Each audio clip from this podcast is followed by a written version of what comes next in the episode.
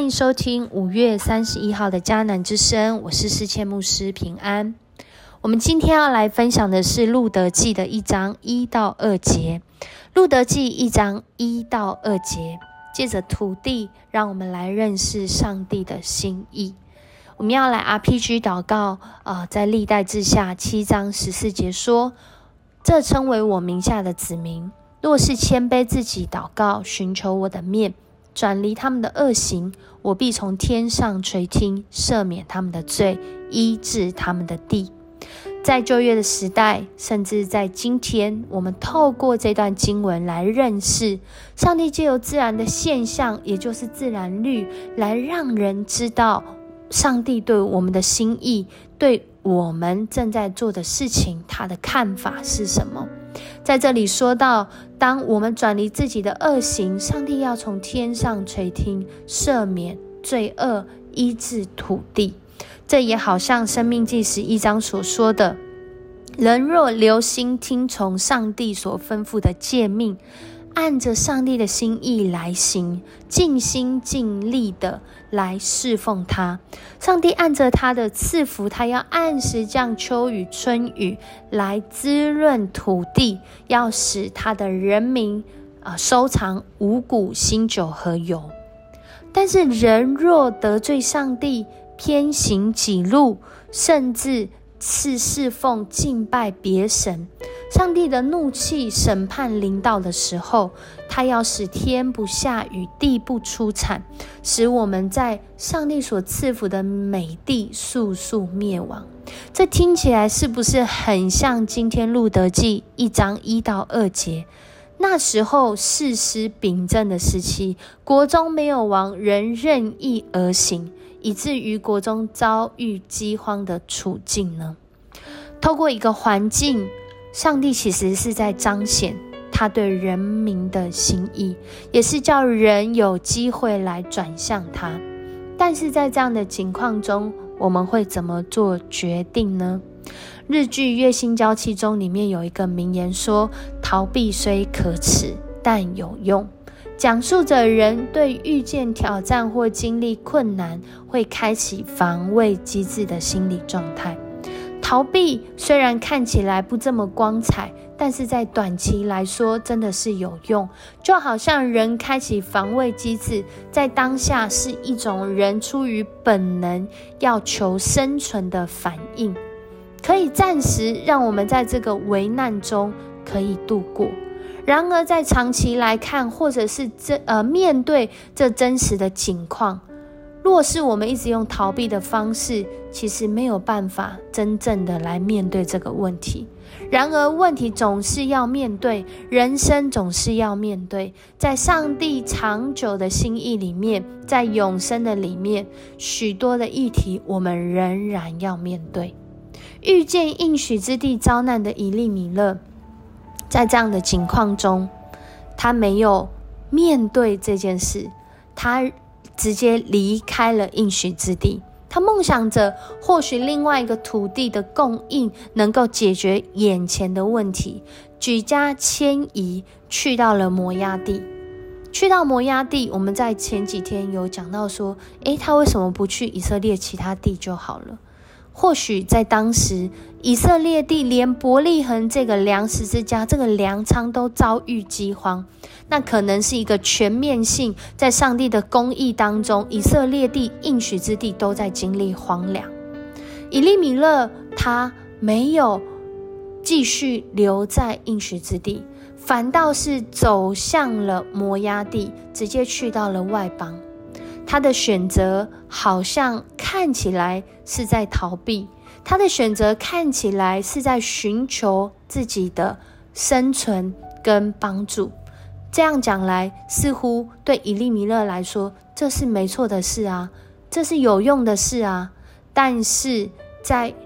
这段经文里面，我们看到的是，人寻求对自己有用，但是不一定真正有益。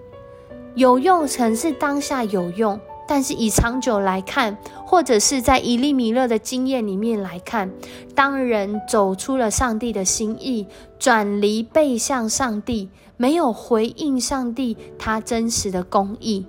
以利米勒他所经历的，竟然是家破人亡。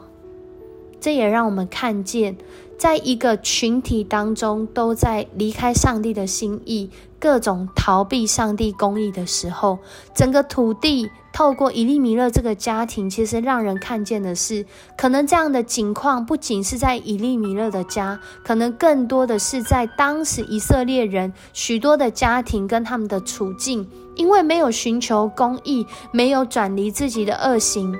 所经历的是土地的荒凉，可能有很多人正在家破人亡。这也让我们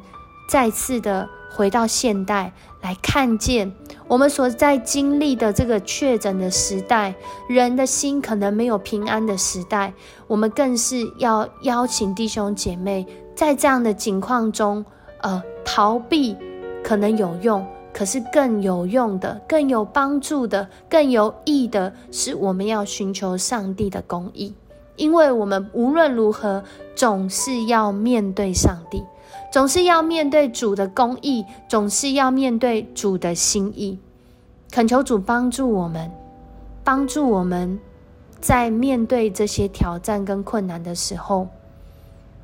我们或许可以寻求那有用的方式。但我们更要求主帮助我们，寻求有益的方式，有上帝公义的方式，有上帝注意的方式，让上帝来介入在我们的生活、我们的生命当中，让上帝的平安来代替我们的恐惧，让上帝的公义来代替人的不义，让上帝的怜悯来代替人只愿意帮助自己。恳求主帮助我们，更是在这一个。很多人需要关心，很多人需要帮助的时候，我们能够行使这个基督徒的权益，行使基督徒的权柄，透过上帝的话语和爱来祝福在我们的邻舍，来祝福在我们的弟兄姐妹，更是祝福在我们亲近的人当中。我们一起来祷告。主，我们感谢你，谢谢你透过今天的经文再次的提醒我们。主，我们的生命总是要面对你，而当我们面对你的时候，主，我们所让你看见的是公义的生命。还是不义的生命呢？主啊，很多的时候，我们真的是没有办法靠自己来行使公义，而的确，我们也是常常陷入在不义之中。但是，神你的心意是透过你的话语，让我们有机会来转离自己的恶行，